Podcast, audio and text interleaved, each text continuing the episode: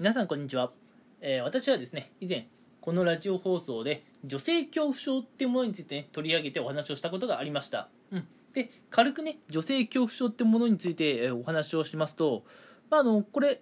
男性が女性にっていう場合もあるんですけども、まあ、女性が女性にっていう場合もあるんですね、うん。あのまあ、要するに女性に対して少しねあの恐れる症状なんですねこの女性恐怖症って、うん、でこれってそもそも本当にある言葉なのかって疑問に思う方もいると思うんですが女性恐怖症って言葉は実は本当にあって、うん、あのもう言うたら5年くらい前にはもうあった、うん、2015年とかにはもうあったんですよ、うん、あそれこそそれこそっていうかこの女性恐怖症って一回もねそのなんか有名になったとか、うん、流行語大賞にノミネートしたとかそういうことも一切ないんであまり知られてないとは思うんですけどね、うん、男性が女性に対してとか女性が女性に対してね、えーまあ、恐れてしまう。この女性恐怖症っていうのは実際マジであるんですね、うん、で、まあ、前以前あの私あの私自身も女性恐怖症になっちゃった、うん。まあ、言うたら今もそうなんだけどそのなったエピソードをね以前お話ししたんですけれども今回はねあのちょっとその復習という感じでなんであの女性恐怖症になっちゃうのって話をして、まあ、あの今知られているその女性恐怖症の改善方法もねちょこっとねお話ししていこうと思います、うん、で女性恐怖症になってしまう、うん、特にあの、まあ、僕は男性なんで男性目線でお話をさせてもらうんですけれどもなんで女性恐怖症になっちゃうかってところであのよく言われるのがあの男性ってそもそもプライドが高い生き物ってまあ昔からねい1回か2回ぐらいは聞いたことある話じゃないですか、うん、まあわかりますあのなんだろう例えばね、まあ、あの僕が男性で、まあ、目の前に女性がいるとしてやっぱりそのどうせ見られるならかっこよく見られたいとかさ頼もしく見られたい、うん、っていう、まあ、そういう思いがね少なからずあるわけですよ。やっぱりねちょっとかっこつけたい背伸びしたいっていう気持ちはあるわけですよ、うん、でもね、うん、それがあのまあかっこいいとかね頼もしく見えるどころか逆にねなんかあの存在がうざったりとかね目障りみたいなね風に思われてもう邪険にね扱われてしまうと結構あのプライドがねズタボロになってしまうことって男性の方あると思うんですよ。誰しもね1回ぐらいこういうまあ苦い経験をしたことあるんじゃないかなと、うん、でこの男性が、まあ、女性と女性からね、うん、そのなんだろう男性としてのなんだろうプライドというか尊厳というかそういったものを傷つけられる。しかもねかなりあのきついダメージを食らった時にあのこの女性恐怖症っていうのがその始まるきっかけになってしまうっていうのがねよく言われてるんですよ。うん、あのまあじゃあ私は実際どういう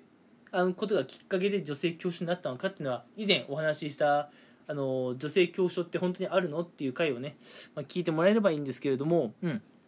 まあ、私自身もねあの昔いろいろあったんですよ。うん、でこの女性恐怖症ってまあ大体どんな症状が現れるのかなってところなんですけどもあの例えば同じ空間にいるとか、うん、一緒に仕事をするとかは別に大したことないんですよ。例えば学生で言えば、まあ、同じ教室にね、まあ、女性がいるとか、うん。まあ、社会人で言えばあの、まあ、同じ仕事仲間チームにねあ、まあ、女性がいるとか、うん、そういうことは別に何の問題もないんですよ。仕事にね何の支障もなくできるんですけども例えばクラス例えば学生さんねクラスにまあ女子がいて、うん、まあそれは全然いいんだけど隣の席の子がまあ女子でとかね、うん、結構まあ距離が近くなったりとかあのまあ目の前に女子がいるとかあるいはグループ活動で嫌でも女子と話さなければいけない状況になったとかあるいは会社にで言えば、まあ、仕事終わりにねたまたまその帰るタイミングが同じでちょっと駅まで一緒にじゃあ帰ろうかってなった時とかね、まあ、めちゃくちゃ緊張するんですよ、うん、こういうなんか2人っきりとかね距離がこう近くなってしまうと、まあむしあのーこう女性恐怖症、うん、なってしまいやすく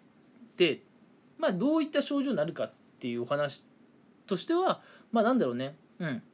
あのまあ普段はね結構よく喋ったりするんだけど急にねあの口数が少なくなったりとかあるいはなんかこう話をね振ろうとなんか盛り上げようとするんだけどそれがなんか空回りしてあの気づいたらねあの女性に言ってはいけないワードっていうかね女性を傷つけたりとか女性を怒らせたりするようなね発言をまあテンパっちゃって知らず知らずのうちにやっちゃってるとかね、うん、あとまあなんかもうとにかくそわそわしてる。なんかとにかく落ち着きがない、うん、なんかあの目が泳いでるとかね。あのまあ汗がなんか急に出てくるとかね、まあ、そういったものがあるんですよ、うん、女性恐怖症をね、まあ、あの持ってる方って、うん。まあ、特にねこれ思春期になりやすいとも言われてるんですよ、うん。あのまあ、僕ねあの中学生の頃にこれなっちゃったんですけどもやっぱ中学生って特に背伸びしたがる時期じゃないですか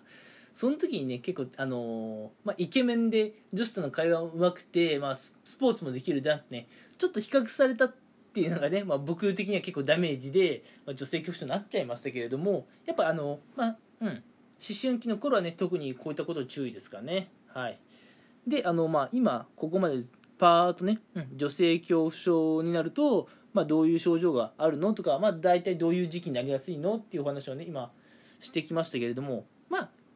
まあ、女性恐怖症になったところで、まあ、それがね要するに治れば何ら問題はないんですよね。女性恐怖症治れば。うん。でじゃあどうやって女性恐怖症を克服するかっていうところなんですけれども正直ね難しいよね。うん。だってもう一回怖いって思っちゃったものってその克服しにくいじゃないですか。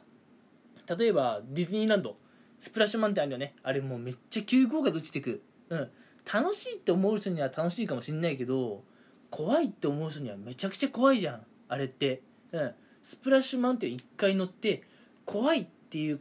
その恐怖のねあの感情を覚えてしまった人に2回目スプラッシュマウンテン乗ろうぜって言ってそんな簡単に乗ってくれるかなと。うん。いや1回乗ったから2回目いけるでしょとはねちょっと違うんですよ。1回目スプラッシュマウンテン乗って怖い思いをしたから2回目逆に乗れないとかある話なんですよ。でこの女性恐怖症もそうなんですよ女性恐怖症の,、まあ、の改善方法として、まあ、一番有力なのは、うんあのまあ、女性とね接する中で、まあ、の結構傷ついてしまった、うん。まあ、そうそれがね女性恐怖症の始まりなわけだから逆に言えばもっと女性と関わる機会を増やして女性と接することになれる、うん、並大抵のことで傷つかないそういうメンタルさえ手に入れることができれば女性恐怖症は克服できるでしょうって言われてるんですよ。ってことは女性恐怖症を克服するために女性ともっとね距離を縮めたりとか接する機会を増やさなきゃいけないっていうのがあの改善策なんですね。でもさ女性が怖いって言ってるのに女性ともっと接する機会を増やせって言われてもかなり難易度高いんですよ、うん、